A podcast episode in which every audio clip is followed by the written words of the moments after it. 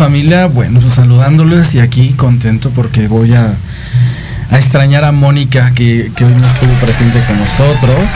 Y bueno, tengo unos grandes personajes, artistas, este, talentosos, una obra que se llama Fausto. Está con nosotros eh, la actriz Rigel Ferreira. Sí, Rigel Sí, Ferreira. Hola, muy bienvenida. Gracias. Gracias por la invitación. Y el dramaturgo y director Javier Nieto, ¿sí?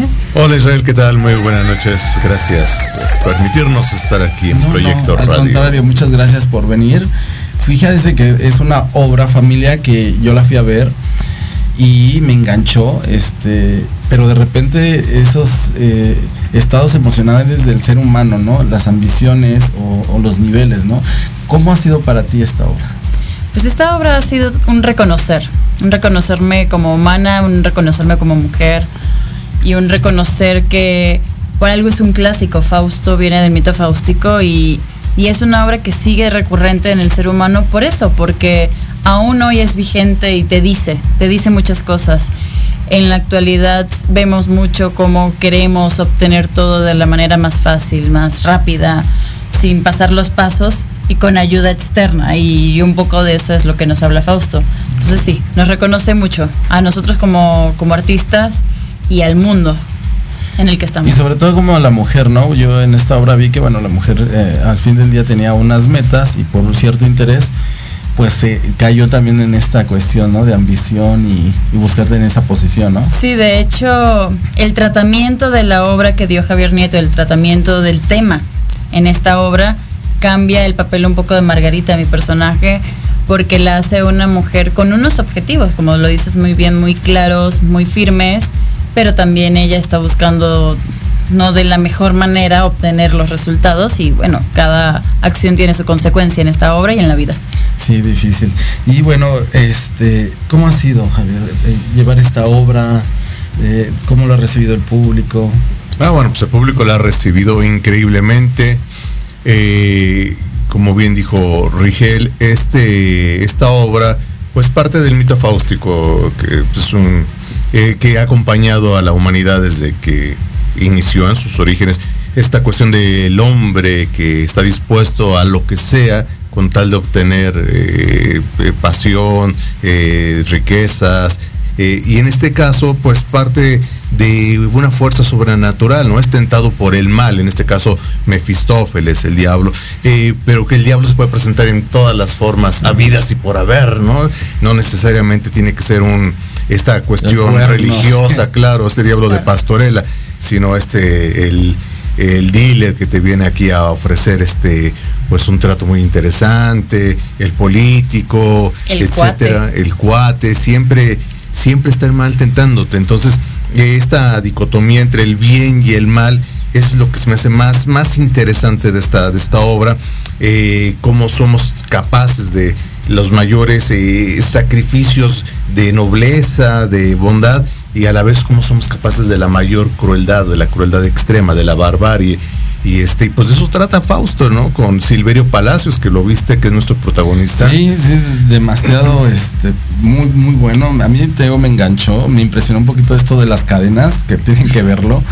Porque, bueno, obviamente sí, ustedes lo muestran como símbolo, pero al fin del día nosotros creamos estas cadenas, ¿no? Nos enganchamos. Así es. Y por buscar esta ambición, a veces enganchamos a otras personas, ¿no? Exactamente. ¿Y cuánto va, cuánto tiempo va a estar la obra? ¿Qué horarios? Pues eh, la obra va a estar por lo pronto todo mayo. Este se pretende que llegue hasta julio, pero en principio todo mayo, martes a las 8 de la noche en el Teatro Wilberto Cantón. José María Velasco 59, está muy cerca del metro Barranca del Muerto, del metrobús José María Velasco. Eh, es un teatro maravilloso, súper céntrico y eso, aprovechen que solo vamos a estar en martes 8 de la noche. Pues ya saben familia, es importante apoyar al teatro, ¿no? Sobre esta cuestión de, de- de- poner esta apuesta, yo sé que has tenido varias obras independientemente, ¿qué te ha dejado? ¿Qué sabor de boca te ha dejado? Pues la experiencia de trabajar con gente tan talentosa, generosa, querida como el maestro Silverio Palacios, que es uno de los rostros más conocidos del cine mexicano, eh, Juan Carlos Beyer, tremendo maestro de teatro. Y, Feliz día, por cierto. Sí, sí, el día sí. del maestro. Por Exactamente. cierto, felicidades. Y grandes actrices como Astrid Mariel Romo y Rigel Ferreira que alternan en el papel de Margarita. Eh, yo creo que es lo que hasta ahorita lo que me he llevado de la obra, la experiencia de poder trabajar con gente tan, tan talentosa y generosa en esta, en esta apuesta. Y pues nada, pues le apostamos este. O sea, que esto se multiplique, que llega a 5 mil representaciones y que nos hagamos millonarios todos y que caiga este, en algún Seguimos con la ambición, seguimos con la ambición. La ambición es un gran pecado, mi estimado Israel. Pero- Todo en exceso es malo. Sí, ¿verdad? Pero un poquito de ambición tampoco. no mata a nadie. ¿Has, No has mata a tenido alguna experiencia muy similar a lo que has tenido en teatro? Bueno, en esta obra sobre todo. Al personaje de Margarita personaje. no necesariamente porque sí somos dos mujeres muy distintas en personalidad. Realmente somos total agua y aceite. somos ¿Te costó muy trabajo distintas. conectarte y No. tenerla? No, le entiendo, entiendo y porque es algo humano, ¿no? Algo humano eso de, de obtener las cosas con las herramientas que tienes. Margarita es una mujer que toda su vida le han dicho que así es el mundo. Entonces también desde su perspectiva ella está haciendo lo que ella mejor sabe hacer, es tomar sus oportunidades y, y tratar de aprovecharse de su belleza, de su juventud, para escalar en la sociedad. Las- no es mi punto de vista ante la vida, no de Rigel, pero sí le entiendo porque uno trabaja con las herramientas que tiene. Sí, es que es difícil, sobre todo con la mujer, ¿no? Porque eh, exactamente le ponen más trabas, más dificultades, ¿no? Pero también la- en la obra, bueno, por lo que noté yo en mi, en lo que observé, exactamente, también vi que obviamente de cierta manera ella provocó orillar a que tuviera esta ambición, ¿no? Ambicionar por ella, tenerla a ella, pues eh, el tener esta posición, ¿no? Margarita es víctima de sí misma, no es víctima de Fausto. Margarita es víctima de su arrogancia, de su soberbia, de su vanidad excesiva y pues se conectan el hambre y las ganas de comer, ¿no? Dos seres este eh, de clases sociales muy diferentes, naturalezas distintas pero con la corrupción y la ambición este, desmedida por dentro que pues acaba despeñándose este, los dos al mismo tiempo, ¿no? Sí, sí, no, no te preocupes. Sí, en la sociedad como, estamos ahorita, como tú lo acabas de decir, hay muchos, muchos demonios, muchos, eh, el diablo se disfraza de diferente manera y en esta obra creo que, tratan de transmitir, esto, ¿no? De, de, cómo podemos caer en esta tentación, cómo caer en el ego, en la ambición, ¿no? Así Completamente. ¿Qué, es lo más fuerte o, más maravilloso que hayas visto en esta obra saliendo? ¿Qué comentarios o pláticas has tenido? Este, no, pues la gente está fascinada, se llevan imágenes este, importantes y como tú mencionaste lo de las cadenas, por ejemplo, eh, se llevan eh, pues esa reflexión, ¿no? Esa reflexión sobre el poder del mal, de la tentación. Y también es importante mencionar que se llevan un momento agradable y distinto a lo cotidiano. El teatro, no todo el mundo está acostumbrado a ir al teatro y el teatro es vivo, es presente, es, es algo que hemos perdido mucho desde la pandemia, que todo ha sido a distancia, a través de una pantalla. Aquí tienes a los actores en escena que no pueden hacer nada sino estar. Y eso es muy poderoso y a la gente de repente se le olvida el poder que tiene el teatro. Entonces, la gente se va maravillada porque además es comedia, está tratado en comedia. Sí, los temas son muy fuertes, al final hay una reflexión muy fuerte, pero durante la obra lo disfrutas un montón. Entonces vas, disfrutas, te relajas y al final, con suerte, que te quede el pedacito de reflexión. ¿Por qué tengo que ver esta obra?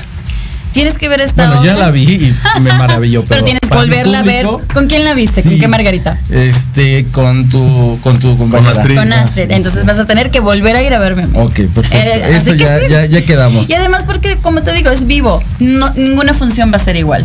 Todas las funciones son diferentes. No solo porque cambiemos la actriz. Eh, incluso todas las funciones de Astrid o mías van a ser diferentes porque es algo del momento. ¿Por qué ir al teatro? Porque es vivo. Porque van a pasarla bien, porque van a reconectar. Y hay que apoyar, ¿no? Al teatro y, apoyar a estas personalidades que dan también y entregan su vida en esta, en esta cuestión. Y tenemos el lujo de Silverio, que nunca, casi nunca ya hace teatro. así es. Ah, sí, sí, sí. No, no, y por favor, este pues vayan al teatro, digo, porque es una oportunidad única, no para este, no para nosotros nada más, sino para ustedes, estimado público, ver esta obra en escena con este maravilloso elenco, en este maravilloso teatro, no lo tienen todos los meses ni lo tienen todos los años. Entonces yo se los digo, si no van, se la van a perder y se van a estar arrepintiendo, así que ya saben. Pues miren familia, ya sabemos, me vuelves a repetir los horarios y los Claro que sí, estamos en el Teatro Wilberto Cantón de la Ciudad de México los martes a las 8 de la noche. Los, los boletos se consiguen en boletopolis.com. Y bueno, vamos a estar mayo por lo pronto. ¿Tienen redes sociales? Eh, Arroba teatrívoros. la mía personal, pero. Arroba teatrívoros. sí, sí, y pueden mandar este mensaje de WhatsApp al 55 25 58 Ahí tenemos promociones 2 por 1 Lo repito, 55 25 58 Es el WhatsApp de producción. Eh, WhatsApp, no, no hablen, por favor. Que luego, por favor. Sí, pues Cero llamadas. Sí, sí, sí, solo pues, WhatsApp. Me encantó tenerlos y muchas gracias. Ya saben, familia, apoyar a esta obra, Fausto, y bueno, todos tenemos un Fausto por dentro. O, dos. O dos o, tres. Pues muchas gracias. gracias a ti. Saludos. Regresamos familia.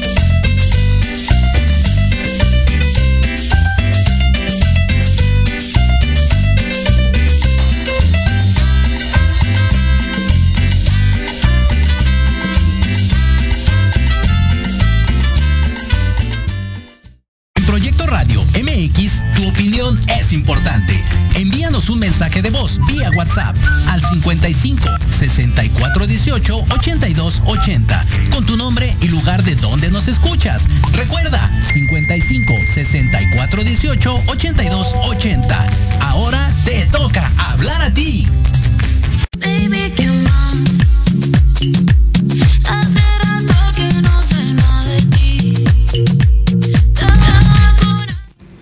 Bueno familia, regresamos y bueno, recuerden apoyar en el teatro. Y pues ahorita estoy muy emocionado, está una amiga que nos va a dar una plática muy interesante. Es este tema de reconectando conmigo después de ser madre, ¿no? Después de esta etapa tan hermosa de, de ser madre, pues nos va a enseñar o nos va a guiar cómo poder superar ciertas cosas. Con nosotros Montserrat Abund. Bienvenida. Muchas gracias, gracias Israel por invitarme. No, es un placer. eh, por- con Expli- este tema. Explícame este tema, explícame, porque todos estamos con, yo estoy con la certidumbre, este, en saber, ¿no? Porque como hombre decimos, ay, este, pues ya se embarazó, ya tienes mi hijo y eres una dramática, o, o, o por qué no quieres estar conmigo, ¿no? Después de este, ¿qué, qué pasa con estos cambios o esta situación después de ser madre? Yo creo que no nada más es el después, estoy hablando a los primeros años de vida de nuestros hijos, y si no es año con año. De hecho, con la maternidad, más que con la paternidad, pero con la maternidad se podría decir que nace la culpa. Desde el día en el que te enteras que estás embarazada es, "¡Ah! no me cuidé, tomé, fumé, es que no sabía que estaba embarazada, es que comí esto y le pude hacer daño, es que me fui a la montaña rusa, ¿no? Entonces, desde ese momento hasta siempre hay algo que te Sí, o sea, siempre No es, no es después de parir, sino ya No, toda no. la vida te cambió después. toda la vida. ¿Por qué? Porque durante el embarazo, eh, la forma en cómo nació, que si le diste pecho, no le diste pecho, cuánto tiempo, eh, le hiciste caso al consejo de la abuela, no le hiciste mejor caso al pediatra, lo que tú sentiste, eh, lo regañaste, le diste la tableta para que te dejara trabajar. Todo eso te va generando culpa y eso va mermando sí o sí en nuestra identidad. Entonces, al nosotros perder nuestra identidad, va afectando todo, ¿no? Se vuelve un daño colateral. Y en algo tan, lo venía comentando, algo que ya es tan común, no nos damos cuenta cómo nos afecta. Como el, el común de, hola, ¿qué tal? Soy mamá de. Ok, o sea, hasta ¿No? ya no es este, Ya no- yo soy sola, este. Exacto, ya no soy Monse, ¿no? Soy, soy la mamá de. Y te relacionas con la mamá de Juanito, con la mamá de Lupita, con, ¿cómo se llaman? ¿Quién sabe? Con suerte se sabrán los nombres, ¿no? Pero pierdes identidad porque ya te vuelves mamá de Mamita de fulanito, de ¿no? fulanito, ¿no? En las escuelas, por supuesto, ¿no? Ya eres mami, Mami. mamita, eh, si bien les va, ¿no? Eh, señora y el apellido del papá, que nuevamente pierdes identidad, Sí. ¿no? Entonces, todo eso te va mermando y va causando un daño colateral. Te vas perdiendo en quién eres, en tus gustos, en tus tiempos también, en tu intimidad. Y eso se va a ver reflejado en todas, todas tus relaciones. Y influye también el que haya sido, cómo haya sido tu parto, ¿no? Porque digo, si fue programado o, o fue natural, si te lastimaron. Claro, ¿Qué- la, qué- la recuperación, la recuperación de tu parto, si fue natural, qué maravilla, ¿no? A lo mejor a las tres horas ya estabas caminando y como si nada. A algunas les fue bien, a otras no tanto. Si fue cesárea, bueno, te tratas de levantar para darle de comer al bebé y sientes que se te va la vida, ¿no? Que se te abre nuevamente la panza. Es horrible. Digo, yo, yo tuve cesárea. Entonces, eh, desde ahí ya empieza a haber ciertas complicaciones. Y también que ignoramos mucho la depresión, tanto la pre como la postparto. Es que el- nosotros como hombres, ay, este, ¿por qué deprimida? Si deberías estar contenta porque tuviste un hijo, ¿no? Claro, ¿no? Y, y es fruto de nuestro amor y porque estás histérica y no me quieres ni que te toque, ¿no? ¿Por qué no me quieres? Porque durante, en el momento de pujar me odiabas, ¿no? Y me decías, lárgate de aquí, ¿no? claro. Es que eh, fue tu culpa. todo esto es tu culpa, sí, sí, es, y es algo muy común. Pero entre este mar de hormonas, ¿no? Que, inundan nuestro cuerpo, nuestra mente, eh, el, nuestro propio organismo que está luchando por sacar a un ente extraño. Porque un bebé no es algo normal ni natural, sino nuestro cuerpo durante nueve meses está luchando por sacarlo. Entonces una parte de tu cuerpo lo quiere sacar porque es un ente extraño y otra la quiere mantener porque sabe que estás creando más vida, ¿no? Ya desde ahí es complicado. La mente, las hormonas, la presión social, el marido si tienes marido o pareja, ¿no? Sí, ya. Si tienes la pareja que, que a lo mejor... O te aventas de sola y, lo complicado de estar en ese momento sola. Y, y las dos partes son complicadas. Estás sola porque estás sola y todo lo tienes que resolver. Y si estás acompañada, porque también muchas veces la, pareja no sabe acompañarte porque también tú no sabes qué tienes. Es que aquí es la falta de comunicación, ¿no?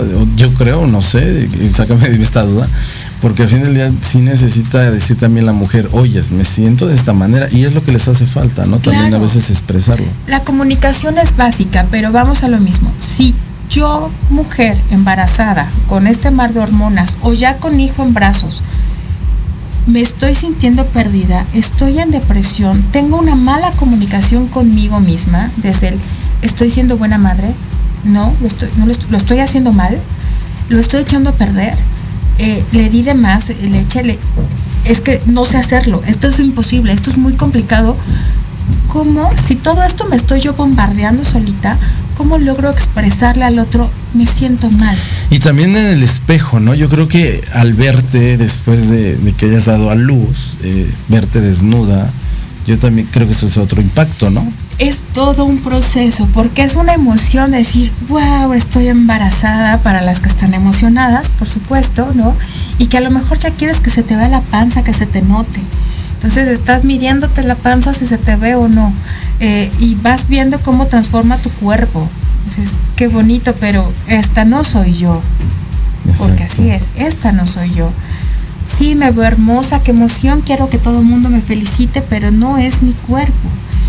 Y cuando ya das a luz, sigue siendo un cuerpo ajeno y además un cuerpo que tienes que seguir compartiendo todavía por X tiempo con tu hijo si es que estás lactando. Y si no estás lactando, el hogar seguro va a ser siempre el regazo de mamá. Mamá va a ser la, contención, va a ser el amor, va a ser el alimento, es quien nos va a nutrir. No nada más porque nos dé pecho, sino nos va a nutrir porque es la que nos mantiene viva. Pues y nos nutre con alimento, con energía, con amor, con seguridad. En verdad, bebé y mamá son uno mismo por mucho tiempo, hasta que el bebé a los dos, tres añitos empieza a dar cuenta que es independiente, que puede caminar, que es un ser distinto. Pero ahí también viene otro rollo. Ahora ya camina, ahora te fijas si no se vaya a las escaleras, este, se me va a salir corriendo y ya no, lo agarro. Justo es lo que te comento de la culpa, ¿no? Porque en este, eh, si le di pecho o no, si lo estoy dando a las papillas correctamente, ay, pero ya quiero que camine. Ay, no, pero es que entonces ya no lo voy a poder cargar tanto. Ay, no, pero se me va a caer, no, es que se me va a pegar. se pegó, se cayó pero yo quería que caminara, pero yo le di, lo dejé solito, ¿no? Y ahora ya se dio el sentón.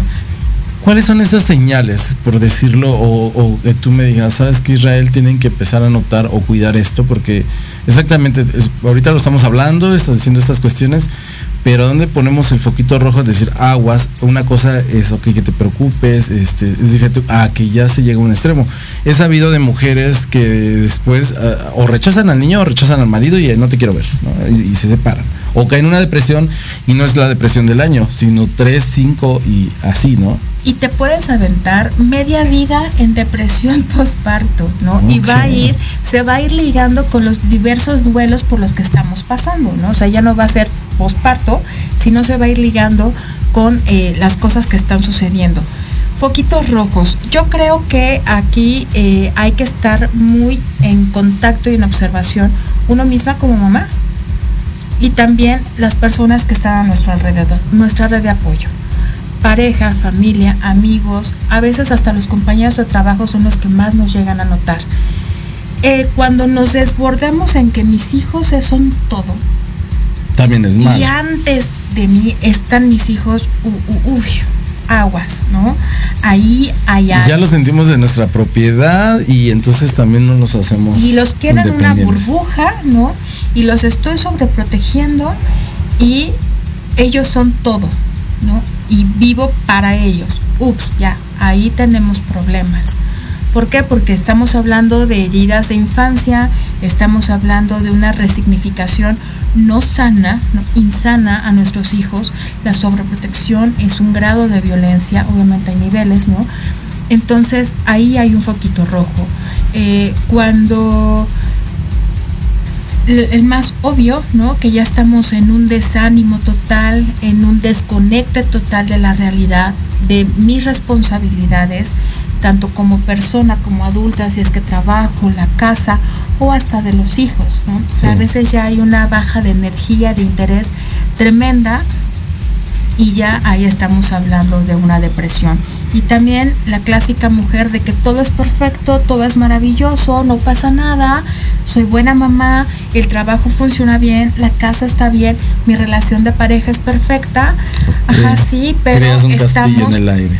Exacto, estamos eh, es, creando un castillo en el aire, estamos bajo mucho estrés, estamos en ansiedad porque queremos que todo sea perfecto, porque aparte socialmente hay una eh, sobreexigencia tremenda hoy en día, ¿no? La presión social, ¿no? Mira, eh, saludos Laura Rivera que nos está oyendo y viendo. Este Alejandra García, saludos. Ella está diciendo que si cambia algo, el que sea un embarazo planeado o un embarazo sorpresa. Supongo que el estado emocional también influye esto, ¿no? Por supuesto que influye y va a influir en el sentido de cómo estás llevando tu embarazo. Yo siempre he dicho que un hijo puede ser deseado pero no planeado. Porque por mucho que digas, yo me quiero embarazar en mayo para que nazca en tal, mm, sí, te podrás embarazar en mayo, pero no van a ser cuando tú lo tenías pensado, ¿no? O sea, los hijos llegan cuando tienen que llegar.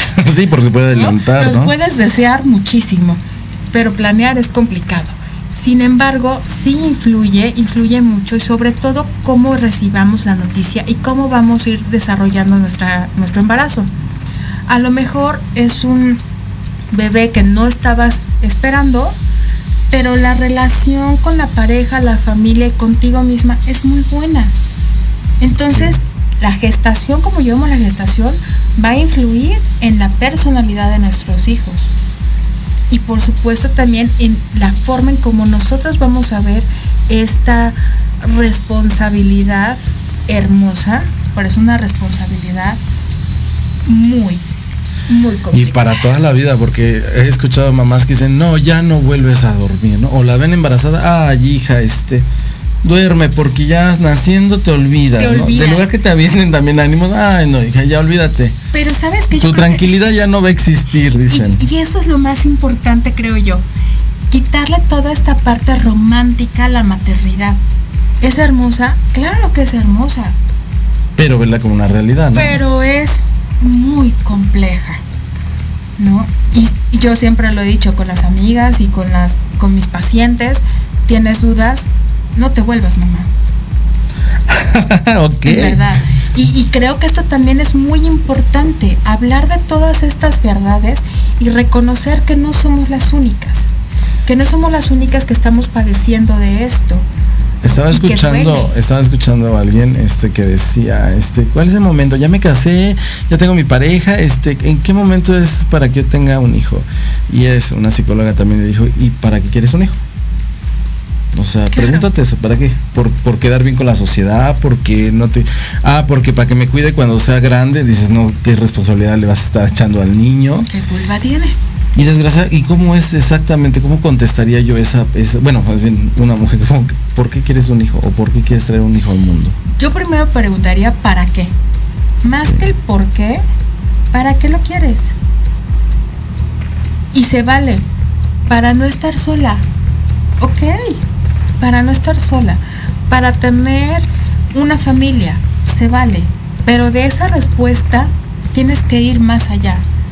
Para no estar sola, sí, pero para no estar sola no te asegura, el que tú seas buena mamá no te asegura que tu hijo se quede contigo toda la vida. Sí, igual. Porque además nuestra responsabilidad como padres y como padres conscientes es darles alas y raíces a los hijos. El buen papá, la buena mamá, es cuando se vuelve totalmente eh, ajena a los hijos, cuando no es indispensable. Ok, es cuando dices, camina y hiciste tu chamba. Chela, este, Chela Ramírez, este, Ramiro, perdón, dice que este que sí que ya no ya no duermen igual. Este, pues no. Y, aparte viene el conflicto porque bueno exactamente fíjense estamos viendo esto no ya desde el proceso de que de, de que esta vez que estás embarazada los procesos y a lo que te enfrentas. Después viene ya obviamente esta cuestión ya va a darse a luz no ya tienes la luz ya no soy la misma y demás. Y qué pasa con la pareja porque exactamente estamos viendo esto donde o coordinas con la pareja para saberlo guiar y orientar o chocas porque tú le permitiste y tú no.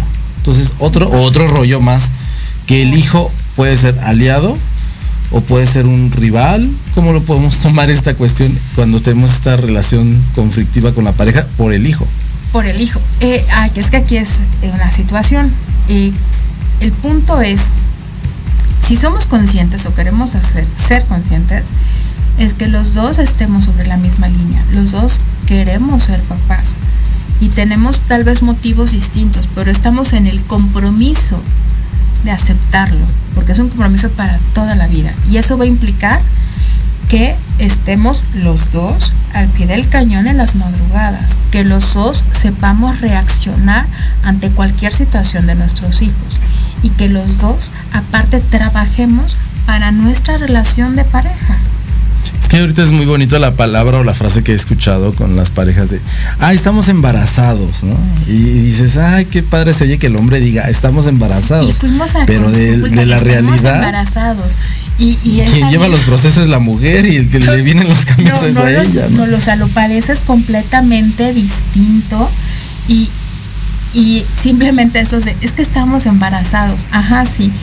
Cuando le das el bebé al papá, la mayoría es con una cara de ¿y qué hago con esto? ¿No? O sea, si uno como mamá. Ay, qué bonito que lo cargue la abuela. Claro, ¿no? Si uno como mamá al día siguiente es así de ¿y ahora qué hago con este bulto de carne? Sí, por Dios. Y aparte también eso de que es que conoces el amor de tu vida, no es cierto. O quiero a mi hijo, pero es que está calladito, ah, sí, lo que está. Ah, llora, cambia el pañal, este, ah, este. Cárgalo. Va, ¿no? Es que no, no quiere estar conmigo. Exacto. Es que contigo sí se calma. No, no, no, es que a ver, también la, la pareja debe de generar un vínculo con el bebé y esa es su responsabilidad. Mamá no puede hacer más. Mamá ya tiene un vínculo y es sencillo, simplemente hay que irlo fortaleciendo con los años. Pero papá tiene que hacer esa chamba. Entonces, los dos, papá, mamá, tienen doble trabajo. Tienen que fortalecer y acrecentar el vínculo con el hijo y fortalecer y acrecentar aún más el vínculo con la pareja.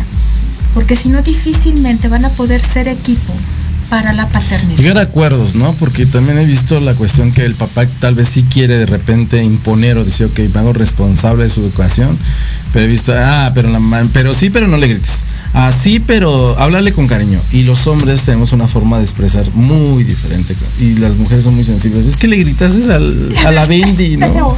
¿No? Entonces esa cuestión, pues no puede ser así, ¿no? Así es. Es llegar a acuerdos, es hablar siempre y no es el, tampoco es el jugar al policía bueno y al policía malo, porque tampoco eso es correcto. Pero sí tratar de dar equilibrio, tanto al hijo como a nosotros, porque si nosotros estamos, pareja y, y mamá, están en la misma línea, no tanto de que los dos somos obras o los dos somos barcos, ¿no? Sino vamos a ser equipo y nos vamos a apoyar y en corto, no enfrenta al hijo, en corto te digo, oye, no, le gritaste feo, ¿no? Oye, creo que te viste muy blando, ¿no? Pero en corto. Y aparte entre ellos dos, ¿no? Supongo que no delante del niño porque el niño sabe chantajear, ah, ya los tengo de aquí y los manipulo. Exactamente. ¿A qué edad debe de dormir el niño ya solo? eh, hacerlo independiente, porque yo he visto niños ya 6, 7, 8 años durmiendo con los papás y creo que hasta en la relación ya no está nada tampoco eso, ¿no? Pues eh, se pierde muchísimo, pero aquí eh, el, niño marca mucho la pauta. ¿Qué sucede? Si el niño a los 7, 8 años no se quiere dormir solo en su recámara, habría que indagar cuál es el motivo qué tipo de apego le generamos a nuestro hijo para que él tenga miedo todavía. Pueden llegar, dormir en su habitación y de vez en cuando llegar a la cama de papás, claro. Yo creo que hasta como adultos a veces es llegar a la, a la, casa de mamá, de papá y decir, ay, con permiso, ¿no? Y te acurrucas, por supuesto, es tu lugar seguro. Pero si el niño no quiere, entonces hay que ver qué está sucediendo, ¿no? cuáles son los temores, qué apego generamos nosotros papás. Ahora, si papá, mamá es el que dice, no, se tiene que quedar conmigo porque todavía está chiquito, también hay ojo, ¿no? Hay que revisarnos como padres empezar a hacer un poquito de autoanálisis o de ir a acompañamientos, de preferencia. Pues es que sí, ¿no? Porque al fin del día, yo creo que está no solamente por el niño, yo creo que también la intimidad que empiezas a, dejar porque el niño está con tu pareja, estás tú y tu pareja y está el niño, empiezas a, empezar a enfriar esa relación también, ¿no? Ya no puedes eh, tener unas acaricias, ya no puedes besarla, porque te limitas porque está el niño, ¿no? Exactamente. Y entonces empezamos a separar Entonces, ¿qué sucede, no? Ahí traemos alguna cuestión de, infancia que no, o algún miedo por el cual yo no quiero dejar a mi hijo, o estoy alejando también a mi pareja de una forma inconsciente, eso es lo que quiero. Alejarlo. O sea, fíjate, eh, no solamente es mi hijo que queda aquí, sino al fin del día, ¿qué, qué sucede? Que, que inconscientemente estoy alejando. Y luego decimos, ¿y por qué mi pareja eh, me fue infiel? ¿O por qué mi pareja buscó otra relación? Sino al fin del día no le estás dando tampoco el lugar ni la posición que tiene que ser. Exactamente. Hasta cierto punto es común, eh, digo, no debería de ser, pero este sí es algo común el tema de infidelidad en los primeros años, justo por esto. Porque ya sea uno u otro, se, eh, se enfocan tanto en, el hijo, en el, en el nuevo bebé, que, se pierden. Dice Laura Rivera, ¿por qué es tan fácil, tan, difícil eh, separarse de los hijos? Este, desprenderse de ellos como madre. Yo creo que ella también se requiere, no, no, es que decir, bueno, me desprendo del bebecito tanto, pero yo creo que igual hay mamás que ya es 20, 25 sus hijos. Sí. y todavía los quiere tener aquí, ¿no? ¿Por qué es tan difícil? Eh, es una cuestión cultural, sí, son cuestiones que estamos eh, repitiendo, patrones, pero también aquí habría que revisar, yo mamá, ¿por qué no quiero que mi hijo se vaya? ¿Por qué lo necesito aquí? Porque se vuelve una necesidad, una dependencia.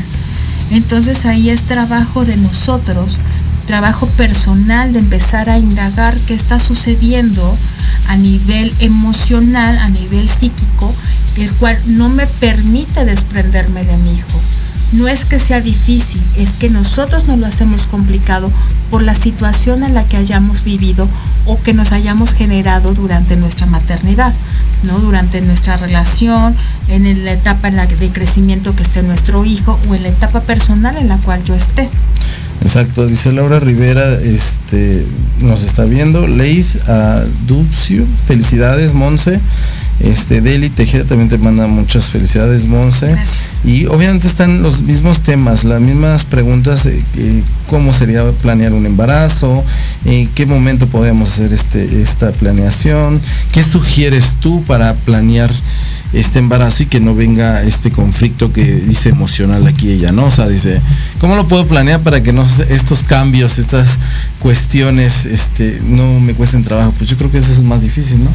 Eh, difícil y no, sí, sí se requiere mucho de trabajo personal, ¿no? Estamos hablando de un trabajo de autoanálisis, un trabajo de acompañamiento y de mucha, mucha comunicación, comunicación sincera con la pareja para ir armando como una estructura y también hacer como todos los posibles escenarios. ¿no? Planear es, obviamente, también es la comunicación con la pareja y que te permitas que también la pareja eh, entre en esta cuestión. Exacto. Porque si no solamente digo, es mi embarazo, mi hijo, como muchas mamás, es mi hijo y, y, te cierras en esta cuestión, ¿no? Yo creo que familia, pues es exactamente esta cuestión, seguimos nuevamente emocionalmente, ¿no? Los apegos, los miedos, las inseguridades, y entonces también lo vamos a ir reflejando con los hijos y les hacemos un daño Así es. Yo digo, no nada más porque sea psicóloga, pero siempre he dicho, yo voy a terapia para que mi hija vaya a terapia por sus cuestiones y que cada vez sean menos por mías, ¿no? Dime tus redes sociales. Claro que sí, mis redes sociales en Facebook como Cara Sorela, Cara como suena, Sorela con doble L. Eh, ahí es un proyecto educativo que tengo, que tenemos entre un especialista de lenguaje y comunicación y en mi caso como psicoterapeuta. ¿Tu número telefónico? Claro, 55 41 41 28 45 para todas las personas que estén interesadas. Pues miren familia, seguimos con este tema, vamos a un corte y regresamos.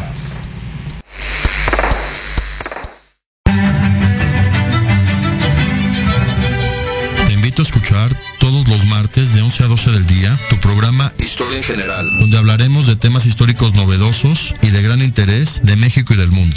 Solo por Proyecto Radio MX con sentido social.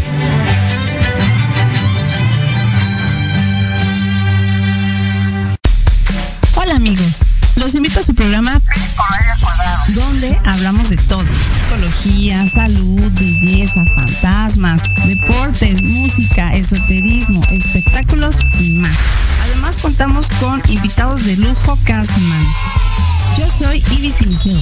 Nos escuchamos todos los viernes de 11 a 12 del día por Proyecto Radio MX con sentido social. Todos los miércoles de 12 a 1 disfruta de Tequila Doble. Un shot de adrenalina con Patti Cuevas. Temas interesantes de fondo y sin miedo. Lo mejor y más relevante de la farándula y el entretenimiento. Sociedad, cultura, turismo, gastronomía, desarrollo humano, salud, espiritualidad y mucho más. Solo aquí en Proyecto Radio MX con sentido social.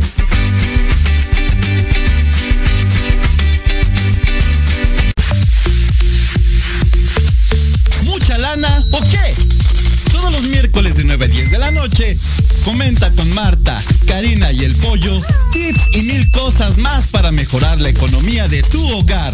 Solo por Proyecto Radio MX con sentido social.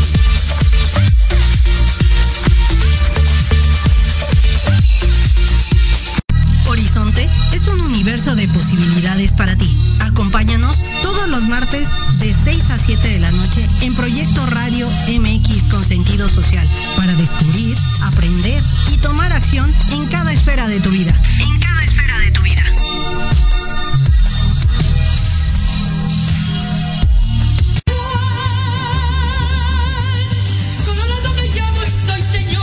Escúchanos todos los miércoles en tu programa Dosis Mexicana de 5 a 6 de la tarde con Paloma Viajera y Andrick Meras por Proyecto Radio MX.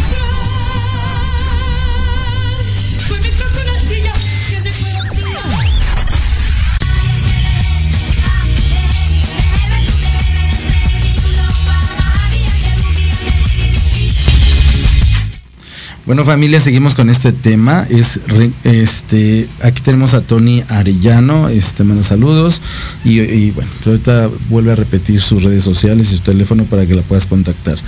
Leis Aduncio te manda felicidades y bueno, pues, tenemos muchos, muchos, este, muchos obviamente mucha gente interesada, pero exactamente tú, ahorita estamos diciéndote, sí, la mamá, esta cuestión. ¿Hay alguien más que le importe el embarazo como tal? O sea, que digas yo, fulano de tal, sí tiene que influir la mamá, no, la tía, este, ¿quién tanto puede intervenir o no intervenir en toda esta cuestión? Mira, ayer es una cuestión muy personal, sin embargo, sí es muy importante que las personas que estén alrededor de la mamá, ya sea primeriza o no, que esté embarazada o que tenga hijos pequeños o grandes, la gente realmente a la que es su red de apoyo esté atenta. Porque todo lo dejamos a mamá y mamá tiene que resolver y mamá también tiene que saber en qué momento pedir ayuda. Ok. Cuando mamá tiene muchas cosas en la cabeza. Es que ahorita tenemos que ver la, la cuestión de que ahora es, es bueno, anteriormente era regido lo que decían las abuelas, lo que decía tu mamá misma, pero ahorita te- tienen la gran oportunidad las mujeres de decir, pueden ir a una terapia pre, durante o después de, porque al fin del día me tienen que preparar también a lo que se viene, porque como tú dices, sí, se alivió, llegó el bebé y el papá dice, ah, sí, bonito, pero también tú, ¿no? Decir, ah, esto fue lo que estaba dentro de mí. Claro, y sí, es una cosa hermosa, pero también es un shock. ¿no? Y así como es shock para mamá, es para papá, es para los abuelos, es para los hermanitos, si es que ya hay hermanos, para los tíos, los amigos, los amigos también, ¿no? Esas amistades, por ejemplo, esas amistades que no tienen hijos. ¿Y qué opinan? Y que ¿Y qué opinan? Y en el mejor de los casos opinan, cuando no simplemente desaparecen. Entonces esa amistad de muchos años en lo- con la cual te identificabas, ahora porque soy mamá ya no me habla, ya no me invita. Esa parte de mí, y también a los papás les sucede, ¿no? Esa parte de mí se está perdiendo. Si dice Chela igual, dice los abuelos y todos opinan. Y es lo que estamos hablando, ¿no? ¿Por qué deben de intervenir? Opinan, todos opinan, pero aquí es en qué sí se vale intervenir. ¿no? Se vale intervenir en este consejo de, de- de crianza cuando mamá o papá lo piden. Sí, es, o sea, tú estás diciendo, ok, Cuando- te lo estoy pidiendo, más no llegar, ah, es que debes de hacer esto. Creo que hasta te molesta, dice, oye, Claro, es así. mi hijo, ¿no? El clásico. No lo cargues, lo vas a embrasilar.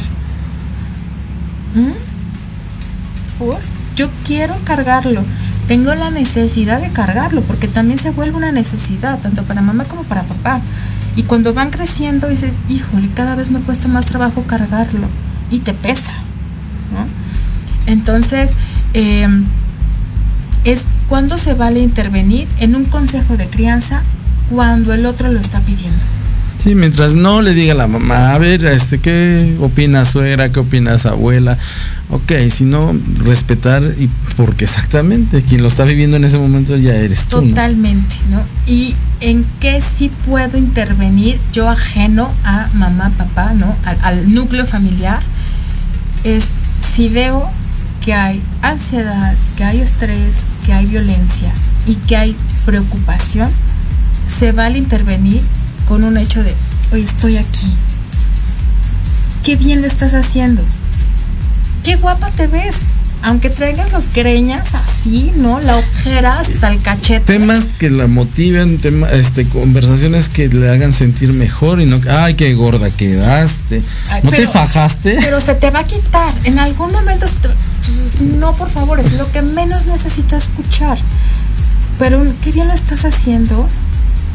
Aunque por dentro estés, no es cierto, es que hoy le di de comer fuera de horario y aparte le di la tableta y lo regañé y al hijo adolescente lo encerré en su recámara porque me sacó de mis casillas o le di la cachetada y... No, espérate, pero en verdad lo estás haciendo bien. Te equivocaste, claro. Todos nos equivocamos. Sí, exacto. Pero un papá consciente, una mamá consciente, decir, mi amor, hijita, hijito, la regué.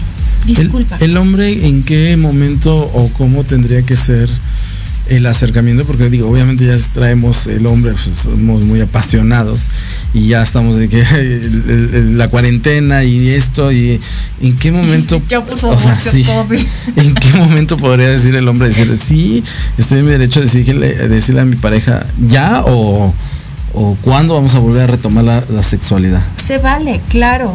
Pero también aquí es de mucha sutileza el cómo pedirlo. Porque si lo estás pidiendo cuando la mamá acaba de darte comer a las 3 de la mañana, porque a ti se te antojó, obviamente que la mujer te va a decir, ¿es en serio? O sea, ahorita en lo que lo hacemos, terminamos, me duermo, el bebé se vuelve a despertar. Y ya me está pidiendo otra vez comida. Entonces, espérame tantito. En esta sutileza de no nada más es, oye, quiero coger. Es, estoy contigo, te acaricio, te acompaño cuando le estás dando de comer al bebé, te doy tiempo, nos bañamos juntos, o nos bañamos los tres, este, duermen al bebé y entonces ya pueden estar juntos en una intimidad más profunda que nada más el coito. Ser hepáticos, ¿no? Esta cuestión, buscar la manera de, de, entenderla, su proceso, ¿no? Exacto. Y puede llegar el momento en el que gracias a esta intimidad, verdadera intimidad, de hacer las cosas cotidianas juntos, de la crianza con el hijo, de la alimentación, del cambiar los pañales, del dormir al bebé, esa intimidad es mucho más profunda que el coito. Y eso a las mujeres, porque aparte el orgasmo de la mujer viene desde el cerebro. Sí, no, eh, ya. La va a estimular, decir, wow, tengo al príncipe azul aquí en mi casa. Y aparte es mi marido y es el padre de mi hijo. Claro que me lo quiero comer.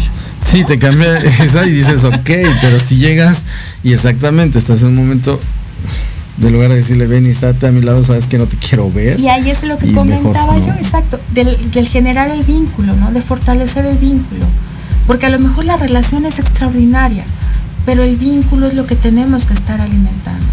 Aquí en muchas de las preguntas están mucho los apegos, voy a decir Michela, ¿no? Dice, cuando trabajas y te separas del bebé, ¿cómo, cómo, cómo superas esa separación? Es complicado, sí, es doloroso. ¿Por qué? Porque nos hace sentir culpables. Otra vez la culpa. Bendita culpa nos hace sentir Pero la culpa es en general, hasta en abundancia, si no sabemos pedir también es un rollo, ¿no? Claro, claro, claro. Entonces, ¿qué pasa? Ay, pero es que por yo querer ser profesionista, por querer tener dinero, por querer darle una mejor vida a mi hijo, lo tengo que dejar en guardería o lo tengo que dejar con los abuelos y eso me hace sentir culpable. Aquí el punto es, no es un tema de apego, es que si tu mamá no estás bien, difícilmente, o más bien de manera imposible, los hijos van a estar bien.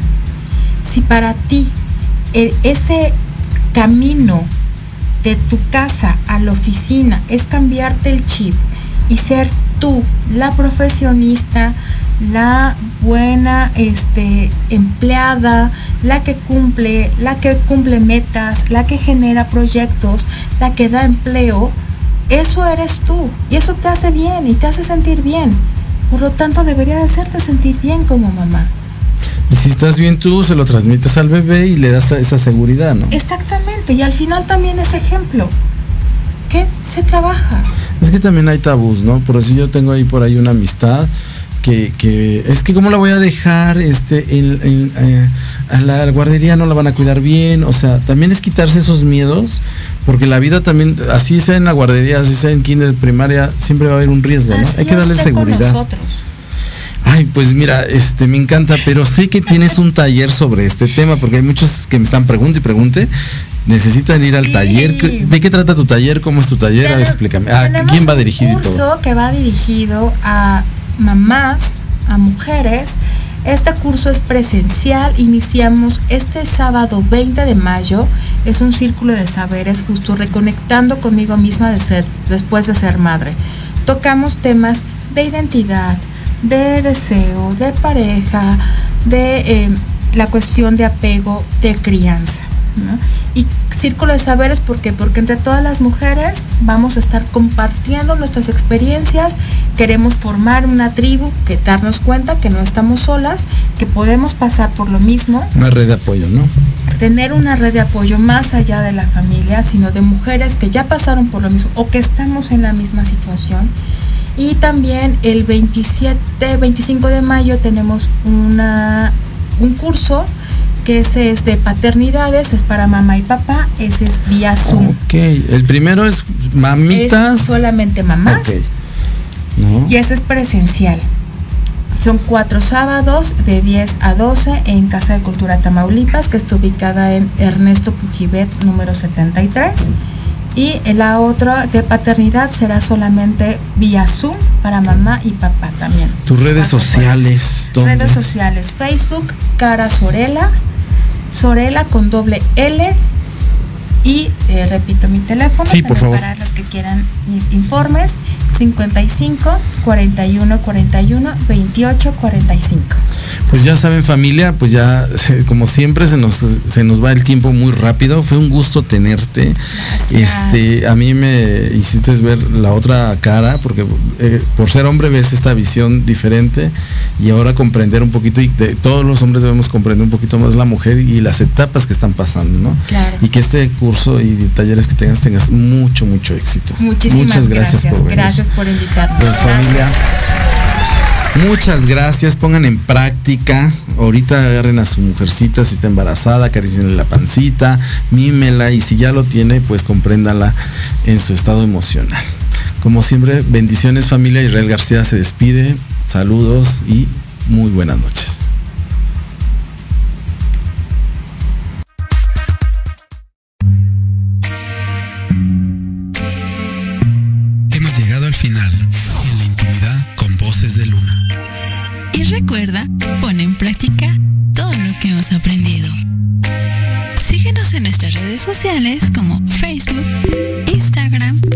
TikTok.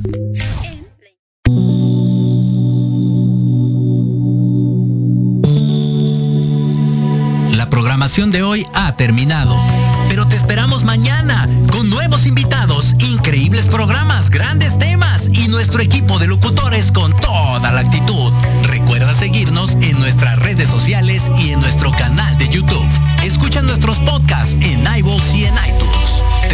Con la mejor música de bandas y artistas independientes. Que pases muy buena noche y recuerda Proyecto Radio MX con sentido social.